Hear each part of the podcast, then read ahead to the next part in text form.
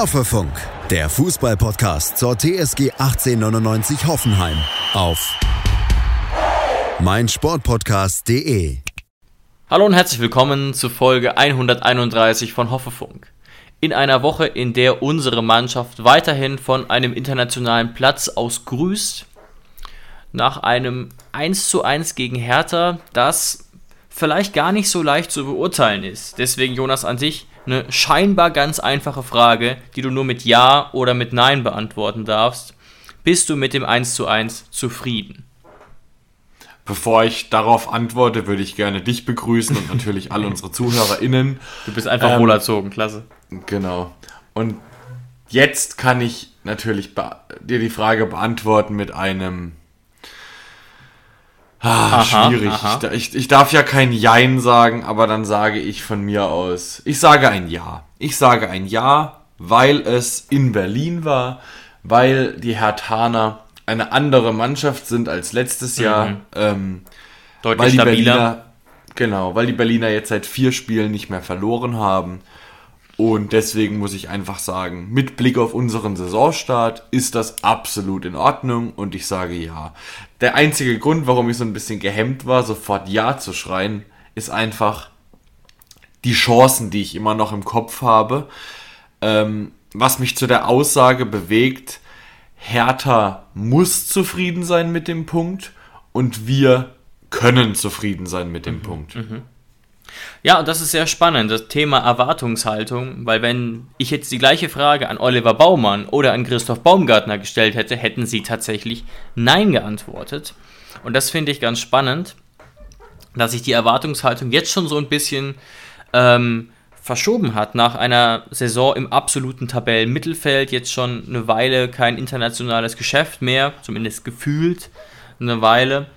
Und trotzdem sagt zum Beispiel Oliver Baumann, Zitat vom äh, äh, Sonntag, ich bin mit dem 1 zu 1 nicht zufrieden. Wir hatten eine super erste Halbzeit, wir sind dann aber selbst dafür verantwortlich, dass wir nicht gewinnen.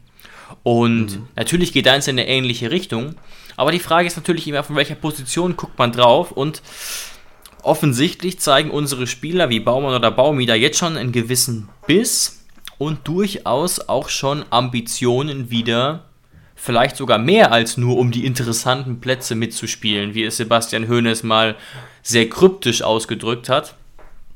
Ähm, also ich erkenne da schon ziemlich viel Biss. Nachher habe ich da noch ein Zitat ähm, im Zusammenhang mit dem kommenden Bremen-Spiel, aber mhm. ähm, und das ist ja auch das Spannende, ne? also wer auf die Tabelle guckt als Fan, da würde ich sagen, dass 90% unserer Fans, unserer Hörer vor der Saison gesagt hätten, das unterschreiben wir.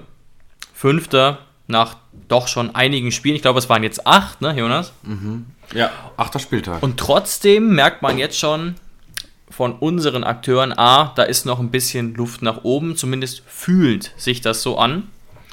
Ähm, aber wir können uns ja auch mal das Spiel im Detail angucken. Inwiefern jetzt vielleicht eher du mit deiner pragmatischen, realistischen Sicht im Recht bist oder die zwei. Ähm, wenn man mal nachher noch so ein bisschen auf Chancen guckt, und du hast es ja auch angesprochen, dass ja wohl Chancen da waren auf unserer Seite, die nicht unbedingt zu Touren geführt haben. Mhm. Ja, aber mit Olli Baumann und mit Baumi, da hast du natürlich auch die zwei Kämpfer vor dem Herrn yeah. als Beispiel herangezogen, dass die beiden nicht zufrieden sind. Äh, wenn das sollte klar sein, weil wenn die beiden mit irgendwas mal zufrieden sind, ich glaube, dann haben wir als Mannschaft ein ganz schön großes Problem, weil ich glaube, das sind so die Motoren, die Antriebe der Mannschaft, Baumi im Mittelfeld und Olli generell, also da steckt so ein Feuer drin in jeder Parade. Ähm, und auch als Führungsspieler, als nennen wir ihn jetzt mal Kapitän. Ich glaube, da wäre Benny Hübner jetzt nicht allzu böse, ja. weil momentan ist er es einfach, solange Benny nicht da ist ähm, einfach ein ganz, ganz wichtiger Antrieb der Mannschaft. Ja. ja, aber was ich vielleicht im Gegensatz zu den Spielern, die jeden Tag auf dem Platz stehen für unsere TSG, wir sitzen ja eher am Schreibtisch für die TSG oder vor dem Mikrofon. Was wir vielleicht nicht so ganz vergessen haben, ist, wie, wie oft wir eben solche Spiele gegen vermeintlich einfache Gegner wie gegen die Hertha in den letzten Jahren halt auch verloren haben. Wie oft haben wir bitte bei solchen Spielen, wo wir sagen, ey, wir sind so gut in Form, wir müssen die drei Punkte holen, damit wir richtig nach oben kommen, da müssen wir gewinnen und dann kam einfach nichts. Dann haben wir schlecht gespielt, haben Spannend, verloren. ja. Ich erinnere dich daran, da haben wir gesagt, hier der Januar der Entscheidung vor ein, zwei Jahren und haben uns von Schalke abschlachten lassen. Die Tabellenletzter waren mit einem Punkt. Alles sowas vergesse ich als Fan nicht und deswegen sage ich dir, wenn wir in Berlin spielen ähm, und wir verlieren da nicht und zeigen eine gute Leistung, dann sehe ich natürlich, wir hätten das Spiel gewinnen können, aber ich bin trotzdem nicht unzufrieden mit dem Punkt. Weil äh, es gab einfach schon Phasen, da haben wir solche Auswärtsspiele verloren. Ja, und der Kicker hat auch zu Recht darauf hingewiesen, dass vor allem eben die Bilanz von Sebastian Hoeneß in den 24 Monaten, in denen er etwa da war, katastrophal war gegen Aufsteiger. Ne? Also die Gesamtbilanz, Bilanz, der Punkteschnitt, das war alles noch in einem ja, eher grünen Bereich. 1,42 Punkte waren es. Ähm, aber die Bilanz gegen Aufsteiger war eine Katastrophe. Darauf hat der Ki- Kicker tatsächlich diese Woche nochmal hingewiesen und dass man eben, dass das eben jetzt auch gegen Bremen wichtig ist, gegen solche Mannschaften ähm, ja erstmal natürlich zu punkten, aber dann auch vielleicht zu gewinnen. Und da werden wir im Zusammenhang mit Bremen auch noch ein bisschen drüber sprechen, aber ähm, du hast recht. Und ich glaube, ein zentraler Punkt, Jonas, war, äh, warum wir Probleme hatten unter Sebastian Hoeneß. Ähm, fehlende Tiefe könnte man es nennen, zusammen oder verbunden damit, dass wir ähm, ja, gegen tiefstehende Gegner keine so guten Ideen gefunden haben. Und was hat André Breitenreiter jetzt gemacht? Wir hätten vielleicht beide nicht unbedingt damit gerechnet. Er hat sowohl aus taktischen als auch aus Trainingsgründen Munas Dabur aufgestellt. Damit hätte ich auf gar keinen Fall gerechnet, vor allem gegen die Hertha nicht. Er hat es ja so begründet in der PK danach, dass er einen Spieler wollte, eine zusätzliche Anspielstation, der aber sich auch auf die 10 zurückfallen lassen kann. Ja. Also, ja, zusätzlich eigentlich zu einem Kramaric, der das sowieso immer macht, der lässt sich ja manchmal sogar auf die 8 oder auf die 6 zurückfallen, wenn er nicht sogar manchmal als Libero zu finden ist und sich da die Bälle abholt. Ähm, aber bei dem Spiel konnte ich es, also es war jetzt keine Fehlentscheidung, weil ich finde, Munas hat es tatsächlich gut gemacht, weil er einfach immer kämpft diese Saison gute Leistungen bringt. Aber ich konnte es ehrlich gesagt nicht so ganz verstehen. Ich glaube schon, dass diese Leichtigkeit von Rüther uns in dem Spiel gut getan hätte und vor allem auch die Schnelligkeit, weil die Hertha Viererkette ist ja jetzt auch nicht gerade dafür bekannt, dass sie da die 100 Meter Sprinter drin hätten mit einem Plattenhart als Linksverteidiger, der für einen Linksverteidiger in der Liga extrem langsam ist, verhältnismäßig. Mit einem Kempf ist jetzt auch kein Sprintgott.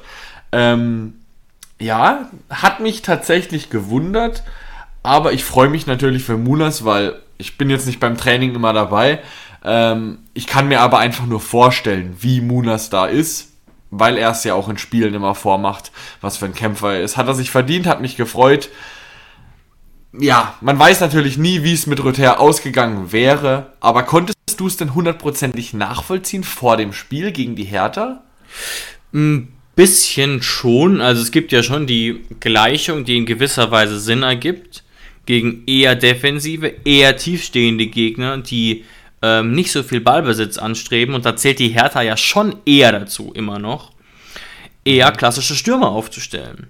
Und natürlich ähm, ist ein Munas jetzt nicht die Kante vor dem Herrn, aber trotzdem ein klassischerer Stürmer mit äh, äh, klassischeren Abschlussqualitäten und einem klassischeren, was weiß ich, äh, Laufverhalten vor allem als ein äh, Jorginho, der ja eigentlich eher ein Wirbelwind ist, ähm, der auch große, große Stärken hat, aber ich hätte jetzt auch nicht damit gerechnet. Aber klar, aus taktischer Sicht ist es nicht völliger Unsinn. Also keine Ahnung, Jorginho jetzt rauszurotieren, hätte ich jetzt gegen Dortmund deutlich, deutlich weniger verstanden, wenn du weißt, wie ich meine. Ja, auf jeden Fall. Und man muss auch mal sagen, ne, also ich glaube, Munas ist jetzt keinem krass ins, im Gedächtnis geblieben, aber er hat es jetzt auch nicht schlechter gemacht als die anderen. Es war ein, einfach ein ordentliches Spiel. Und was mir wirklich auffällt, und das ist was, was wirklich Jorginho und äh, Munas unterscheidet, ähm, dass ja Dabur, und das hat ja Breitenreiter auch gesagt, oft relativ tief angespielt wird, oft relativ weit vom Strafraum angespielt wird und dann die Bälle nochmal verteilt. Und er hat wahnsinnig wenig Ballverluste und ein wahnsinnig genaues Passspiel für einen Mittelstürmer. Ne? Also das kann man sich bei so einem klassischen Mittelstürmer und auch bei einem Jorginho, der ja eher so ein Freigeist ist, wenig vorstellen, dass er das äh, äh macht. Und man erinnert ja. sich ja, glaube ich, in jedem zweiten, dritten Spiel von einem an einen wirklich guten Pass von Munas. Mehr vielleicht als eine, eine krasse Torchance, von denen er, glaube ich, eine hatte, aber das war, da standen ihm drei mehr oder weniger im Weg und dann hat er den Ball relativ platziert auf Christensen geschossen. Ja, das stimmt. Du weißt auf jeden Fall genau, was du bekommst. Und äh, deswegen glaube ich auch ehrlich gesagt nicht hundertprozentig daran, dass die Trainingsleistung so einen großen Einfluss auf die Entscheidung hatte, wie er es denn sagt. Weil, wenn du so eine Entscheidung, ob du wirklich einen quirligen 1 gegen 1 Hochrisikospieler spielen lässt oder eben mit Munas einen Stürmer, der sich fallen lässt und die Bälle verteilt, einen Zielspieler spielen lässt, das ist doch so eine grundsätzliche Entscheidung, das ja, von einer Trainingsleistung abhängig zu machen. Ich glaube, da verkauft sich André Breitenreiter selbst unter Wert. Ähm, und ich glaube, so war es auch nicht, aber ich würde echt mal sagen, ähm, er wollte damit einfach auch nur, indem er das öffentlich sagt, die Trainingsleistung pushen. Weil die Spieler hören sich ja auch die PKs an, die hören sich ja an, Stimmt, was der Trainer zu sagen möglich. hat. Ähm, und wenn die jetzt das gesagt bekommen, Munas hat jetzt gespielt, weil er im Training Gas gegeben hat, sendet das natürlich auch ein richtiges Signal an die anderen Spieler. Weil, ja, so eine Entscheidung davon abhängig zu machen, glaube ich wirklich nicht. Dafür müsste Jorginho wirklich unterirdisch trainiert haben. Ja, ja, absolut. Und natürlich kann das auch jemanden wie Jorginho, der natürlich eingewechselt wurde, glaube ich, in der 60. in gewisser Weise heiß machen, der wieder ordentlich performt, aber ja jetzt auch nicht ähm, auf seinem Peak ist. Ne? Also nach acht Spielen er, war er an zwei Toren beteiligt, das ist solide. Aber mhm. ähm, dafür, dass wir so gut dastehen, ging jetzt nicht so viel über ihn, würde ich jetzt mal ein bisschen überhart formulieren. Ah, schwierig. Also, wir haben halt mittlerweile schon so wahnsinnige, eine wahnsinnige Erwartungshaltung das an stimmt, ihn. Das stimmt. Dadurch, dass er jetzt letztes Jahr, also schlimm genug, letztes Jahr war er ja mit acht Toren dann sogar unser bester Torschütze. Ja, das spricht krass, natürlich krass. auf jeden Fall für ihn, aber auch ein bisschen gegen die anderen. ja. Ähm, deswegen ist die Erwartungshaltung einfach vielleicht ein bisschen zu hoch für einen 19-Jährigen. Er ist faktisch einfach ein 19-Jähriger, ähm, der immer noch Fehler macht und der ähm, ja vielleicht äh, noch nicht der erfahrene Spieler ist, der genau einschätzen kann, was in je jeder Situation jetzt die richtige Entscheidung wäre. Da ist Munas auf jeden Fall der bessere, ähm, mhm. was, was, was das angeht, was Spielverständnis angeht.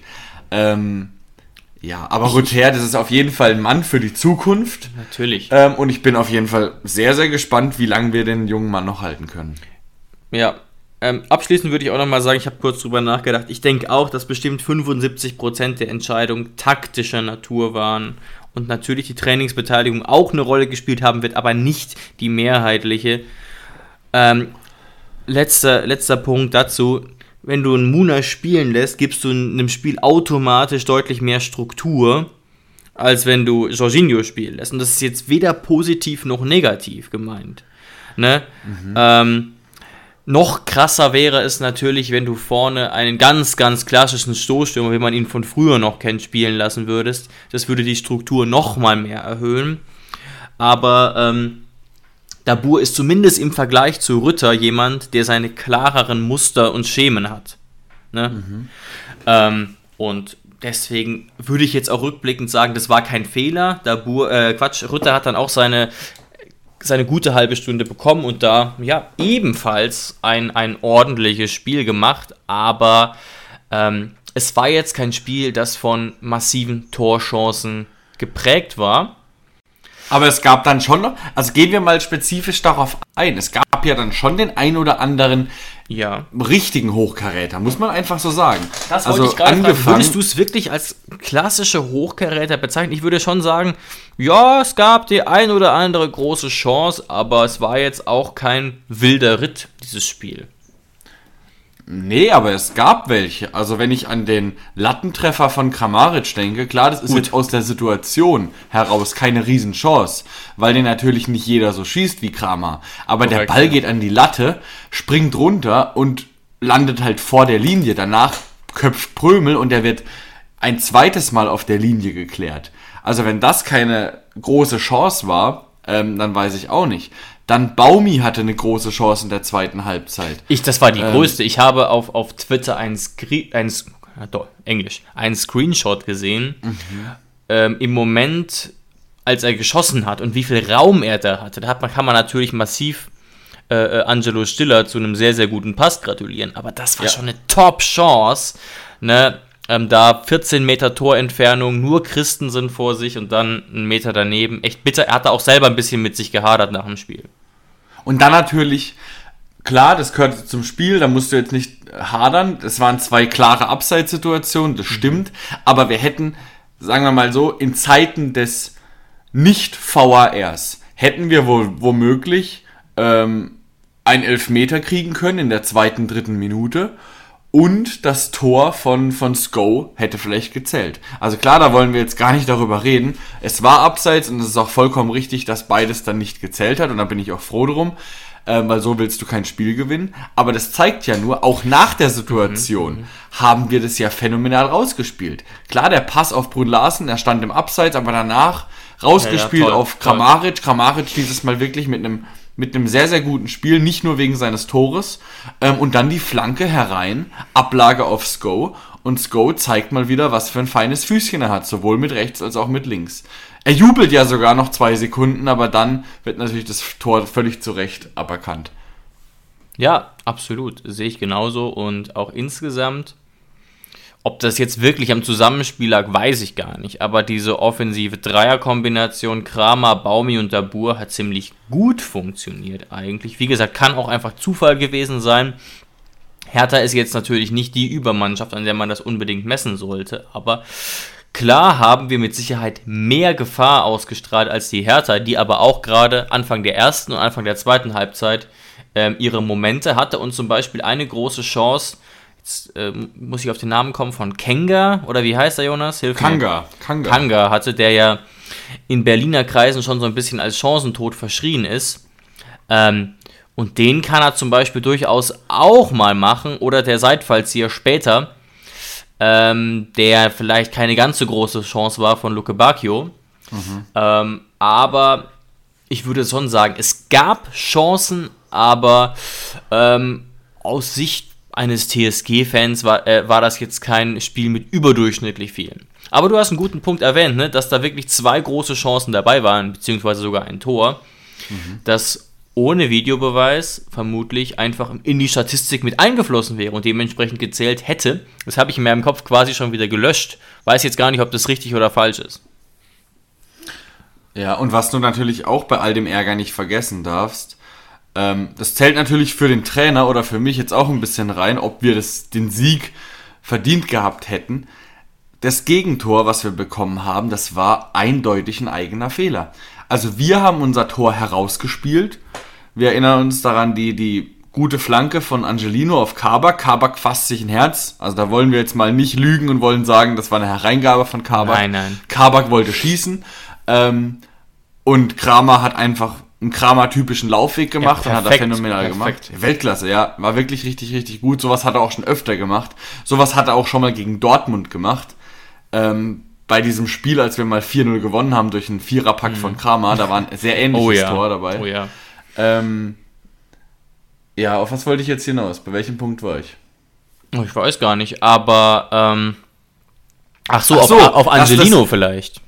Nee, dass das, dass das Hertha-Tor ja ein eigener Fehler war. Also das darf niemals so passieren, dass wir einen eigenen Einwurf haben, 30 Meter vor dem Tor oder lass es 20 gewesen sein, und ein feiner Fußballer wie Angelino und ein Prömel läuft auf ihn zu, er lässt ihn prallen und Angelino bleibt nichts anderes übrig, als ihn in die Mitte zu klären.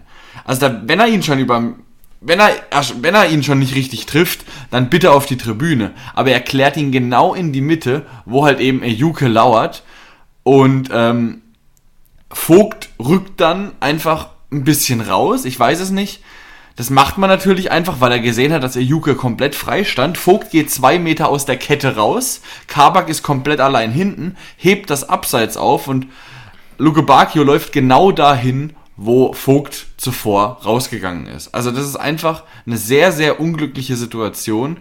Ähm, Und auf jeden Fall vermeidbar wäre dieses Tor gewesen. Dann wärst du nämlich, so wie es André Breitenreiter richtig gesagt hat, auf jeden Fall mit einer verdienten 1 0 Führung in die Halbzeit. Und dann hätte ich erstmal sehen wollen, ob es Hertha in der zweiten Halbzeit noch geschafft hätte, sich aufzuraffen. Ja, absolut. Vielleicht ganz kurz, was würdest du sagen, auf wessen Kappe jetzt dieses Gegentor geht? Auf die von Angelino, auf Prömel, wer ist da ja schuld? Weil du hast schon recht, ähm, man gibt da der Hertha unnötig viel Raum. Ne? Und unsere Abwehr ist darauf natürlich nicht sofort vorbereitet, weil wir eigentlich den Ball haben, hatten. Und ähm, wir den dann natürlich sehr ungeschickt erklären. Also ich glaube, wenn du dir das jetzt ganz, ganz langsam angucken würdest in einem Videoraum und die Spieler gucken sich das Tor an, dann wird man zu Kevin Vogt sagen, er sollte das nächste Mal nicht so rausstürmen, weil er Juke eben noch 30 Meter vorm Tor war. Ähm, das wird man ihm sagen, auch wenn es jetzt kein Fehler von ihm war aber einfach so fürs nächste Mal. Aber was halt einfach ein klarer Fehler ist, mhm. ähm, und ich glaube, der Ball war nicht mehr abgefälscht, Angelino klärt den Ball ins Zentrum. Und du klärst als Verteidiger oder generell klärst du keine Bälle ins Zentrum. Das ist viel zu gefährlich, vor allem keine hohen Bälle. Und dann muss man sagen, wenn man dem, an dem Tor jemandem die Schuld geben will, dann war es eben dieser Pass von Angelino. Ja, ja, also ich verstehe, natürlich wird er da irgendwie in die Bedräng ins, in, ins, äh, kommt er in Bedrängnis, mhm. aber ich glaube, bei der Sportschau hieß es auch, dass schon minimaler Druck reicht, dass, dass da eben der Ball, ja, wie soll ich sagen, suboptimal geklärt wird. Es geht ja gar nicht darum, dass er ihn wegbatscht, sondern wie er ihn wegbatscht. Und das ist einfach nicht souverän, muss man leider sagen. Und macht jetzt Angelinos ähm, Einstand bei der TSG nicht unbedingt besser, der ja letzte Woche mit der Aussage, die TSG hat den besseren Deal gemacht im Vergleich zu RB Leipzig, auf sich aufmerksam gemacht hatte. Mhm. Gut, den Deal kann man insofern gelten lassen, also die Aussage über den Deal, weil David Raum halt auch bis jetzt eine sehr, sehr schlechte Saison Ja, ja. Aber ich sag mal so, aus, man, man muss immer gucken, aus welcher Position heraus man stichelt. Und er ist jetzt vielleicht auch nicht in der perfekten Situation, um das zu tun. Da, ja, ich sag es mal ein bisschen hart, der Rest der Mannschaft zieht ihn halt mit. Ja, ja, und vielleicht auch ein bisschen davon profitiert, dass Go halt natürlich gerade jetzt nicht bei 100% war.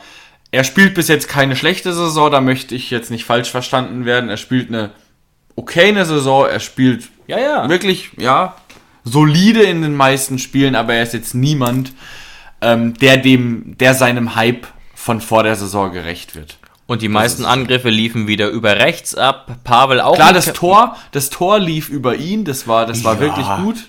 Das war wirklich die Hereingabe, muss man auch einfach mal sagen, die Hereingabe für Kabak äh, da hat er sein feines Füßchen bewiesen. Das ist einfach so. Und auch bei dem Gegentor, da möchte ich ihn jetzt nicht steinigen, weil das kann mal passieren, aber es ist natürlich klar, dass wenn man mhm. sagen muss, wo der Fehler lag, dann ist es natürlich das Klären ins Zentrum.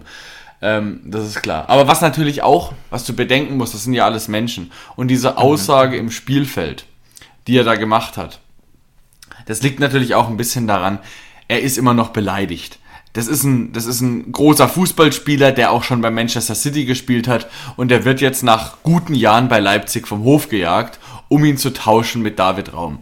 So, ist natürlich klar, dass der noch ein bisschen beleidigt ist und noch ein bisschen nachtreten will gegen Leipzig. Und ich glaube, deswegen darf man die Aussage jetzt nicht allzu ernst nehmen.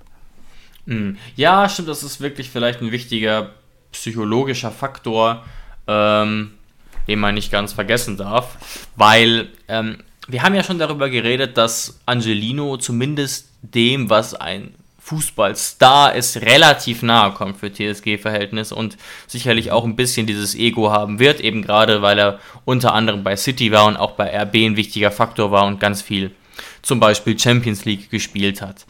Ähm, ich gucke gerade, ich glaube, ich hatte noch einen Gedanken mir notiert zum Spiel. Vielleicht täusche ich mich aber auch. Hm. Ja, Ach so, gespannt, last also, but not least, genau, last but not least, das knüpft nochmal ein bisschen an den Anfang an, dann können wir es vielleicht auch rund abschließen. Weißt mhm. du übrigens, wer auch nicht ganz zufrieden war mit diesem Ergebnis, wer auch gesagt hat, ich bin eigentlich nicht zufrieden, André Breitenreiter nämlich. Der meinte, aufgrund des Spielverlaufs, ne, kann und muss man das vielleicht akzeptieren, aber ähm, man ist trotzdem nicht zufrieden angesichts der Leistung, die eben gezeigt wurde. Also er hat quasi indirekt von seiner Mannschaft ein bisschen mehr eingefordert und es war ja tatsächlich auch so, hat Baumann auch gesagt, dass in Halbzeit 2 dann nicht mehr so viel kam. Nehmen wir mal den Lattenschuss von Kramer und den äh, Kopfballversuch von Prömel aus. Ja, und die Chance von Baumi eben, ja.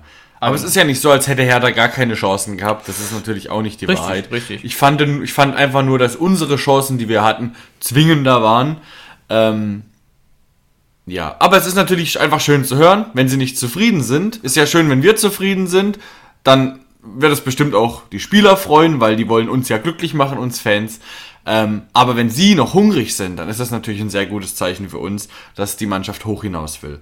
Und hoch hinaus, das können sie jetzt beim nächsten Heimspiel machen. Und zwar in der Pre-Zero Arena und dieses Mal am Freitag. Flutlichtspiel gegen Werder Bremen. Das ist doch schön, oder?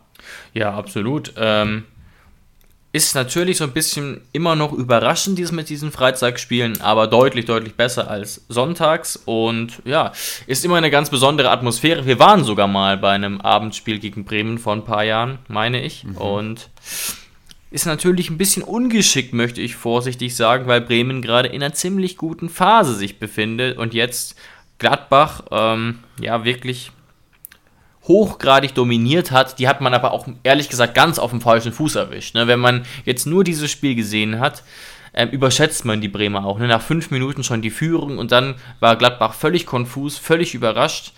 Ähm, weil Bremen davor ja einen ordentlichen, aber auch keinen überragenden Saisonstart hatte und zum Beispiel gegen Leverkusen, was ein deutlich normaleres Spiel war, ähm, dann doch äh, vorsichtiger und nicht ganz so aggressiv und überfallartig gespielt hat. Aber was ich zu Bremen vielleicht noch ganz kurz mhm. erwähnen muss und möchte, ist, dass sie mh, für ihre Verhältnisse, sie sind ja immerhin jetzt ein doch Underdog im Vergleich zu uns. Großer Name, aber günstiger Kader, nur 4 Millionen investiert jetzt im Sommer. Ähm, doch versuchen, was mit dem Ball anzustellen. Also es ist nicht dieses Spiel, was man vielleicht erwartet von manchen Clubs. Äh, ne? Etwas langsam, behäbig, lange Bälle, Flanke mhm. auf den großen Stürmer und dann mal gucken. Sondern es ist schon wirklich ähm, schn mit schnellen Gegenstößen wird da versucht zu, zu arbeiten und natürlich äh, liegt es auch maßgeblich an äh, Duxch und Füllkrug, die äh, eine gute Form haben. Aber ist jetzt keine ganz so ausgewogene Mannschaft, die es, glaube ich, auf 34 Spieltage sehr, sehr leicht haben wird, trotz eines wirklich guten Starts mit 12 Punkten äh, in 8 Spielen. Ja, also sie machen es auf jeden Fall deutlich spielerischer, als man erwarten würde, wenn man liest, dass die eine Doppelspitze aus Füllkrug und Duxch haben. Das sind Stürmer, also Füll Füllkrug hat es schon bewiesen, aber gerade in Kombination mit Duxch. Ich bin ehrlich, vor der Saison habe ich den beiden nicht allzu viel zugetraut, ja, ja. weil ich einfach dachte, dass ein, ein Stürmer-Duo, das so ähnlich ist, also das sind ja beides richtig klassische Stürmer ähm, wie man früher manchmal das 4-4-2 hat spielen lassen, vor 10, 15 Jahren. Und ich dachte wirklich nicht, dass das heutzutage noch funktioniert. Aber die beiden sind gerade dabei, das Gegenteil zu beweisen. Ähm, mhm, mh. Und ich finde so ein bisschen, das, das Bremer Spiel hat ein Ungleichgewicht in sich. Also die spielen extrem mutig nach vorne. Genau. Ähm, was auch wirklich für, ein, für eine Mannschaft, die ja gerade erst in den letzten ein, zwei Jahren wieder aufgestiegen ist. Das ist wirklich erstaunlich. Ähm, wie gut sie auch nach vorne spielen und vor allem wie mutig. Aber die Defensivleistung von Bremen, die stimmt im Vergleich eigentlich überhaupt nicht.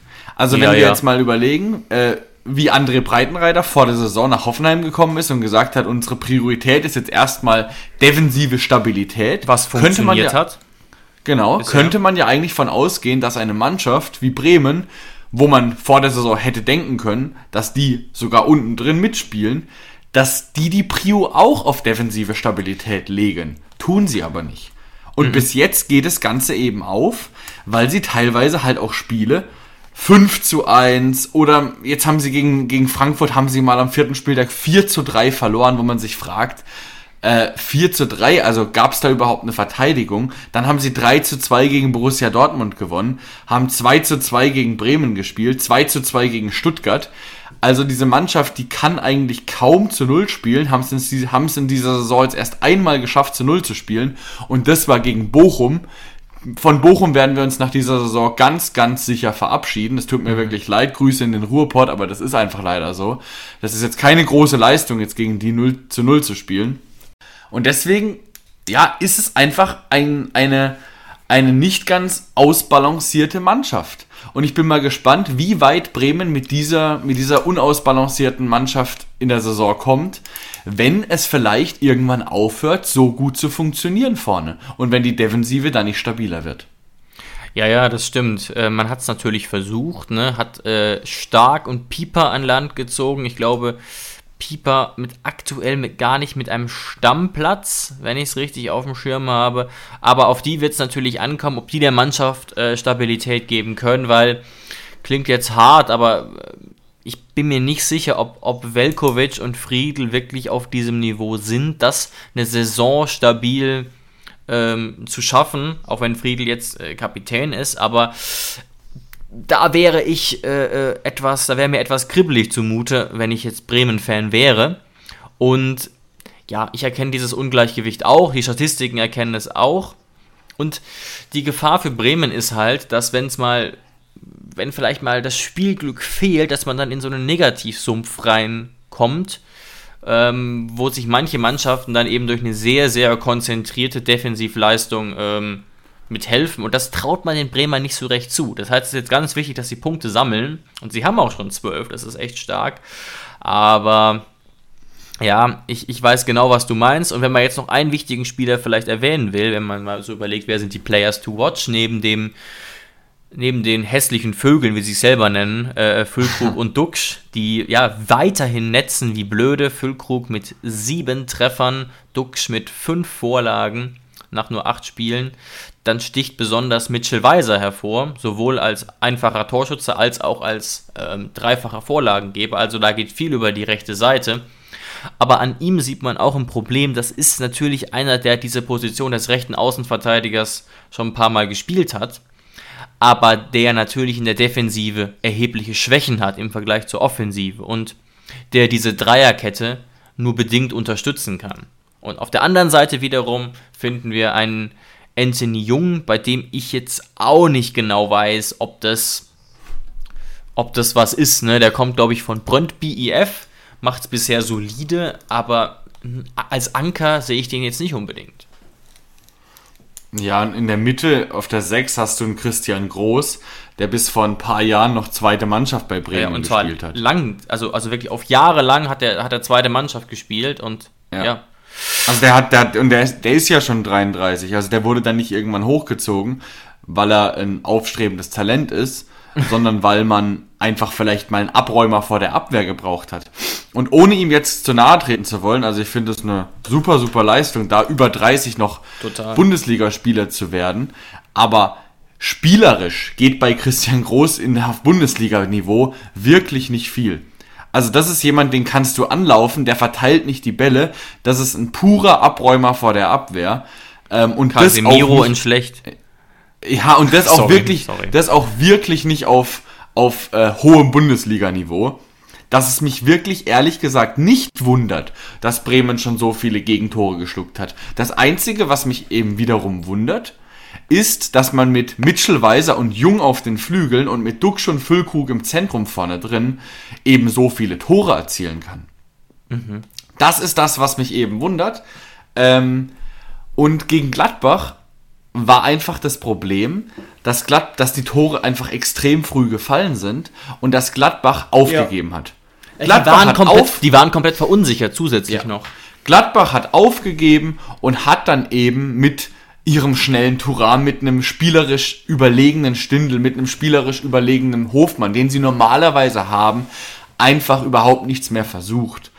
Ähm, deswegen wurde die Mannschaft von Bremen in diesem Spiel auch eben defensiv überhaupt nicht so gefordert, wie man es vor dem Spiel hätte erwarten können, dass die Offensive da relativ freies Spiel hat. Was ich aber wirklich auch nicht verschleiern möchte, ich habe das Spiel gesehen, es war fantastisch. Also Ja. Die Vorlage von Füllkrug, die er da teilweise gemacht hat, den, den Lupfer im Strafraum, den wollte er genauso. Füllkrug hat Tore geschossen in klassischer Stürmermanier. Ähm, auch Duxch mit einem sehr, sehr guten Spiel. Da, da gibt es wirklich gar nichts. Ich gönn's den beiden wirklich. Ähm, aber die Frage ist halt wirklich, wie lange das funktionieren kann. Ich stelle dir jetzt mal eine provokante Frage, weil ja momentan auf Social Media alles voll ist. Gehen wir mal davon aus, unabhängig davon, du musst es jetzt nicht werten. Wir gehen mal einfach davon aus, die WM im Dezember, die wäre in England und sie würde uns massiv interessieren, weil sie nämlich nicht in Katar wäre. Und du würdest brennen für die deutsche WM? Nationalmannschaft. Spaß. Du würdest brennen für die deutsche ja, Nationalmannschaft. Du musst es jetzt nicht sagen, ob es so ist oder nicht. Das ist einfach das Szenario. Würdest du wollen, als Fan der deutschen Nationalmannschaft, wenn du Weltmeister werden willst, in England, Zwinker, Zwinker, dass Niklas Füllkrug dabei wäre oder nicht? Hm. Und ich frage hier den, den Vertreter der großen Stürmer. Na gut, ähm, sagen wir mal so, wenn jetzt nächste Woche nominiert werden würde, dann würde ich ihn zumindest in den erweiterten Kader berufen, wie man das ja macht. Erstmal 27, mhm. 28 benennen. Da kommt jetzt kaum ein Weg drum rum. Aber ich sag mal so, das liegt weniger an Füllkrug selbst an, als an unserem Problem im Sturm, würde ich sagen. Ähm, zwei, Problem 2 ist natürlich Füllkrugs Alter. Ich glaube, er ist 28, 29 was jetzt kein Drama ist. Und Problem 3 ist, dass ich mir eben als Hansi Flick denken würde, ja, ist der so konstant? Ähm, wie, also spielt der immer auf diesem Niveau mehr oder weniger, weil zuletzt in Liga 2, das kann man jetzt ja nur bedingt werten, sage ich jetzt mal ganz hart. Aber ich bin da ganz klassisch, ich wäre kein Trainer gewesen, der einen zum Beispiel Volland nach, nach Top-Leistungen bei Leverkusen oder auch am Anfang von, bei Monaco, wo er ja wirklich überragend war, dann einfach ignoriert. Und das würde mir bei Füllkrug auch schwer fallen. Aber jetzt sind wir mal ehrlich. Ich würde sagen, das ist eigentlich fast noch zu kurz. Trotzdem, ähm, wenn du sagst als Trainer, du willst drei Stürmer nominieren, musst du ihn eigentlich mitnehmen. Ja, du darfst nicht vergessen, er braucht ja gar nicht diese wahnsinnige Konstanz, weil auch wenn er dabei sein wird, er wird nicht viele Einsätze haben. Natürlich ist Niklas Füllkrug kein Kandidat für die Startelf. Klar. Also dafür, dafür sind wir einfach zu gut besetzt. Aber du darfst nicht vergessen, bei der deutschen Nationalmannschaft, wir haben keine richtigen Stürmer. Da spielt manchmal ein Gnabry vorne, der gerade bei Bayern neben sich steht und kaum Spielzeit bekommt. Ein Harvard spielt manchmal vorne, der natürlich auch kein Werner richtiger Stürmer vielleicht, ist. wenn er nicht. Ein ja. Werner, der aber auch öfter über den Flügel kommt. Mhm.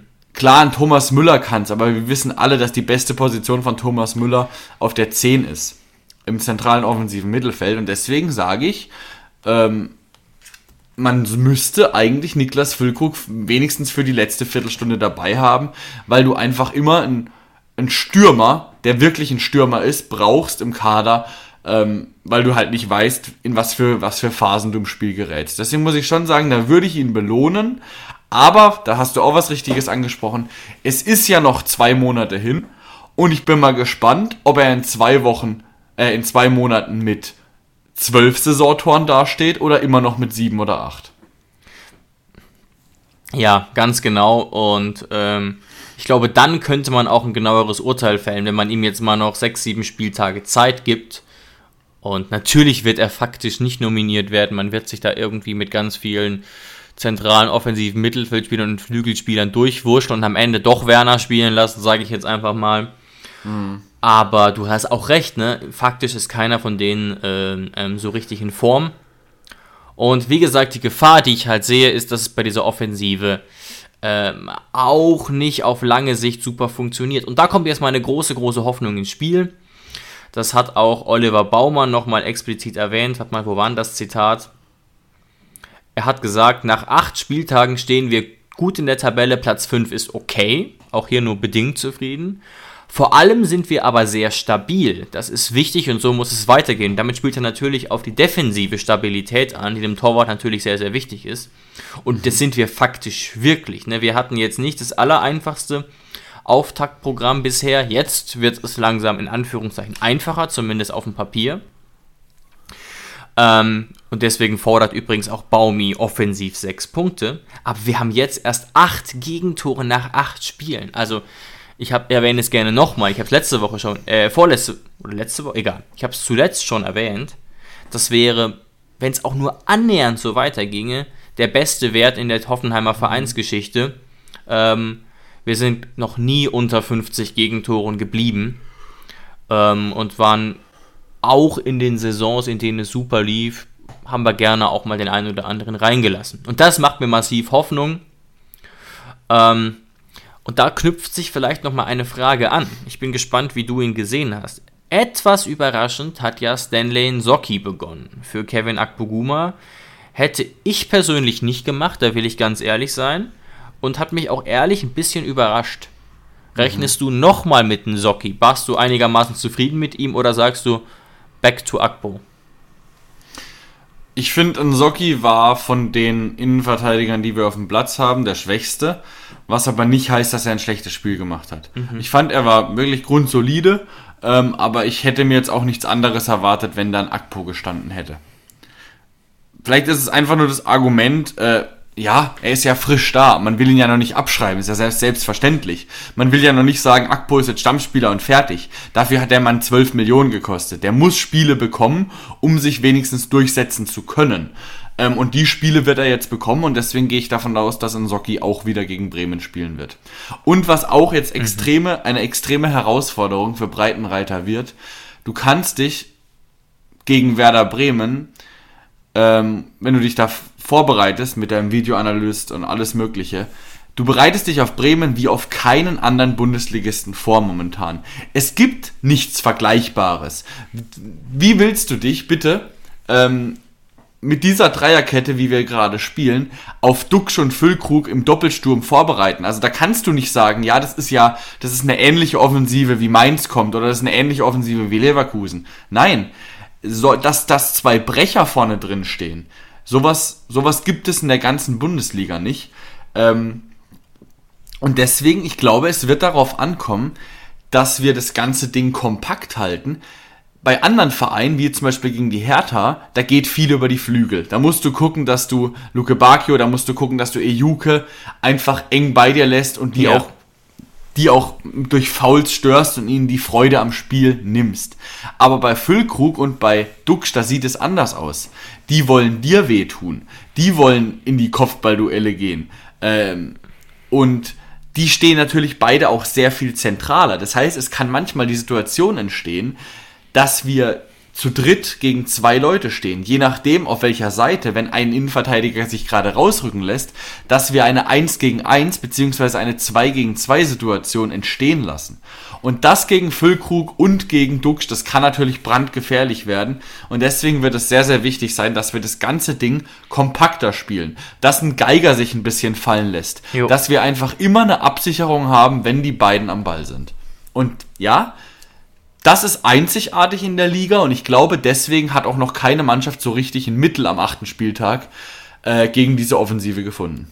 Ja, und das könnte jetzt eben auch der Grund sein, diese zwölf Punkte, die sie bereits haben, dass sie eben die Klasse wohl halten werden. Also ich wünsche es ihnen tatsächlich, sage ich ganz offen an der Stelle. Ähm, das ist auch einfach für die Verhältnisse, für die finanziellen Mittel schön anzuschauen. Ich habe selbst eigentlich nur, ein, nur noch einen einzigen letzten Gedanken was man gegen Bremen auf keinen Fall machen darf. Und das sind eben unnötige, frühe, leichte Ballverluste. Und da geht ein Zwinker-Smiley in Richtung von Angelino. Das wäre tödlich gegen Bremen, das habe ich gegen Gladbach und zuvor auch gegen Leverkusen gesehen, dass da teilweise mit ein, zwei Pässen, zack, ist man in der ähnlichen Position, wie es Luke Bacchio gegen uns war. Das kann Bremen überraschend gut, auch wenn da in Anführungszeichen zwei Brecher vorne drin sind, die aber natürlich spielerisch deutlich stärker sind als die Brecher, die wir, Jonas, aus unserer Jugend äh, von 2006 oder so kennen. Ja. Aber vielleicht zum Ende der Folge mhm. schauen wir doch noch, noch ein bisschen auf unsere Mannschaft. Wir haben gerade schon gesagt, also zumindest ich habe gesagt, Socki wird meiner Meinung nach wieder spielen. Aber was jetzt natürlich interessant wird, ich finde, also Sko hat einen Kurzeinsatz bekommen gegen die Hertha, aber spätestens jetzt sollte Sko wieder bei 100% sein. Dafür hat er jetzt einfach lang genug die Trainingszeit gehabt. Und was wird jetzt passieren? hat sich Kadajabek und hat sich äh, Angelino jetzt eingespielt, rechts und links, weil das wäre ja eigentlich auch die Außenverteidigung gewesen, die wir vor der Saison erwartet hätten. Und Sko hat sich dann richtig, nur durch gute Leistungen richtig. ein bisschen reingemogelt. Was passiert jetzt? Kommt ein Sko zurück und er verdrängt wieder den einen oder anderen? Oder ähm, wird, wird André Breitenreiter die beiden weiter spielen lassen? Weil das Interessante ist ja auch noch, Sko könnte mittlerweile sowohl Kadajabek verdrängen auf rechts, als auch Angelino verdrängen auf links. Beides wäre möglich. Absolut. Ähm, wobei ich diese Option mit rechts irgendwie für Hanebüchen halte, so oft wie Kadajabek jetzt zuletzt eben rechts gespielt hat und es auch jedes Mal solide gemacht hat. Ne? Also jetzt nie Weltklasse, aber da fallen einem eben die Patzerchen von Angelino weniger auf, die Laufwege passen etwas besser. Ähm, deswegen finde ich, ist die Frage Angelino oder Sko und ich würde ganz einfach als Trainer sagen, ohne aber das Training gesehen zu haben, das muss ich natürlich zugeben, wenn ich jetzt die neun Spieltage in Summe sehe, hätte es Go mehr verdient. Punkt. Deswegen würde es Go spielen. Bei mir, jetzt guck, muss man natürlich gucken, ist Go wieder bei 100%? Wir vermuten mal ja, die PK war noch nicht. Und ähm, wie sind die Trainingsleistungen? Aber wenn die, wenn die wie zu erwartend ähnlich sind, dann links Go, rechts Pavel bitte. Mhm. Und die zweite Frage ist natürlich, André Breitenreiter hat Dabur gelobt, hat gesagt, er hat es gut gemacht. Hat er es dann auch gut genug gemacht, um wieder zu starten? Mm, Bremen wäre tendenziell ein Gegner, wo es wieder eher Sinn machen würde, aber nein. Äh, Dabur wird nicht beginnen, Dabur wird in der 65. kommen, wird damit auch, ähm, denke ich, zufrieden sein und ich hoffe, dass er da noch ein bisschen was, was kreieren kann. Ich gehe äh, fest von Kramaric, Baumi und Rutter aus. Okay, ja, damit geht, davon gehe ich tatsächlich auch aus. Ähm, und ich rechne mit einem mit sehr attraktiven Spiel für den objektiven Zuschauer, einfach nur deswegen, weil es gegen Bremen höchstwahrscheinlich einfach, das beweist die Statistik, es wird Tore hageln. Ähm, und ich hoffe einfach, dass wir, und das wird der Schlüssel zum Erfolg sein, wir müssen es schaffen, die Bremer Defensive zu binden und in Situationen zu drängen, wo sie eben Schwächen haben. Und gleichzeitig müssen wir irgendwie versuchen, Duxch und Füllkrug ähm, in Kontrolle zu halten. Und dann steht einem Sieg am Freitagabend unter Flutlicht eigentlich nichts im Wege. Ja, ja, auch wenn das in der Vergangenheit oft leider nicht der Fall war, Bremen bei uns äh, gegen uns tendenziell gut aber würde ich tatsächlich kein Gewicht mehr beimessen, weil so gut Bremen aktuell spielt und so sehr sie sich diesen achten Platz verdient haben, so wenig hat die aktuelle Bremer Mannschaft noch mit der Bremer Aura zu tun. Wir haben hier vom Kader her eigentlich eine typische Mannschaft für Platz 14, 15, die aber aktuell top performt und vielleicht deswegen auch ähm, auf einen besseren Platz rauskommt. Aber sie haben einfach nicht mehr die finanziellen Möglichkeiten, die man vielleicht noch erwarten würde. Ja. Lange haben wir es nicht mehr gemacht, David. Heute hätte ich es mal wieder gerne. Was würdest du denn tippen? Ja, ich habe gerade noch mal gesehen, ähm, wie viele Tore es eigentlich in den Duellen zwischen Hoffenheim und Bremen gab. Spoiler, sehr viele. Mhm. Und noch mich nochmal daran erinnert, eben wie viele Tore in Bremer Spielen generell fallen. Und deswegen mhm. gehe ich mit einem 3 zu 2 Heimsieg.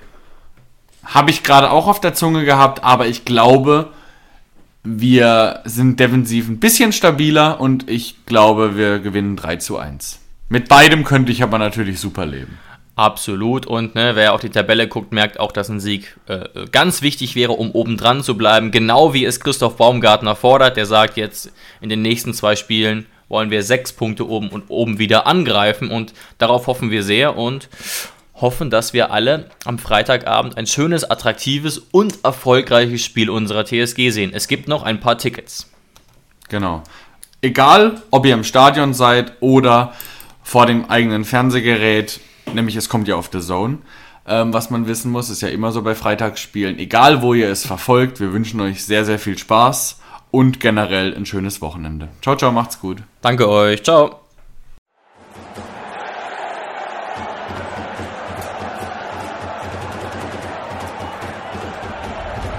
Hoffefunk, der Fußballpodcast zur TSG 1899 Hoffenheim auf meinsportpodcast.de